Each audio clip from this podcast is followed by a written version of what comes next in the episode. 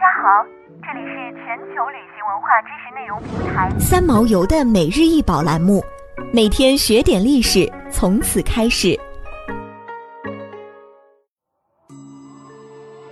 湿婆和雪山神女像来源于九百到一千年，现保存于大英博物馆的三十三号展厅。该项雕塑由威廉·沃尔夫购藏，布鲁克·塞维尔永久基金赞助。这件雕塑是湿婆和他的妻子雪山神女帕瓦尔蒂，二者的爱情故事出现在许多的古印度文献之中。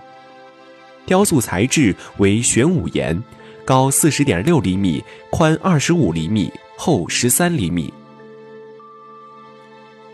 湿婆是创造与毁灭之神。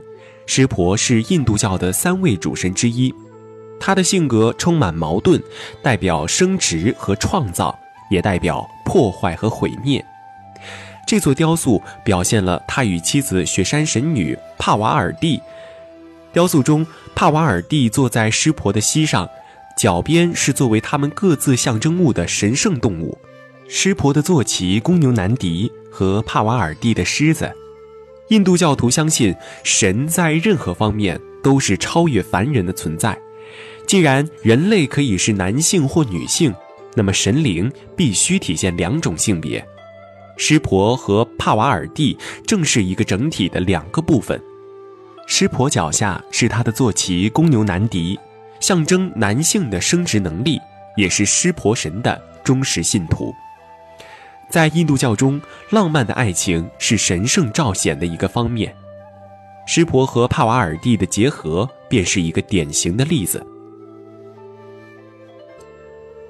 和犹太教和基督教只信奉唯一的神不同，印度教的神灵之间可以形成伴侣关系。宗教史学者凯伦·阿姆斯特朗认为，在一神论宗教。尤其是基督教中，要解释性与性别的问题十分困难。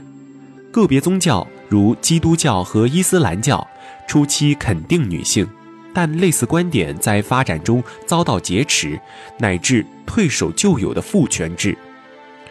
人们对性的看法存在巨大差异。如果你认为性是神圣的，是人理解神意的方式，那一定会引发某种结果。你会发现，印度教的婚礼便是一种神圣的行为。除了西方，在中国的上世纪三十年代以来，泉州曾多次发现元代湿婆教雕刻遗物共两百余方。特别是近年来屡有新发现，一九八四年底，学者们在泉州通淮门城墙附近发现一方湿婆教石刻。在中国五十年代初期，吴文良曾收集到类似的勘状石，湿婆教的神像也在泉州一带发现了不少。想要鉴赏国宝高清大图，欢迎下载三毛游 App，更多宝贝等着您。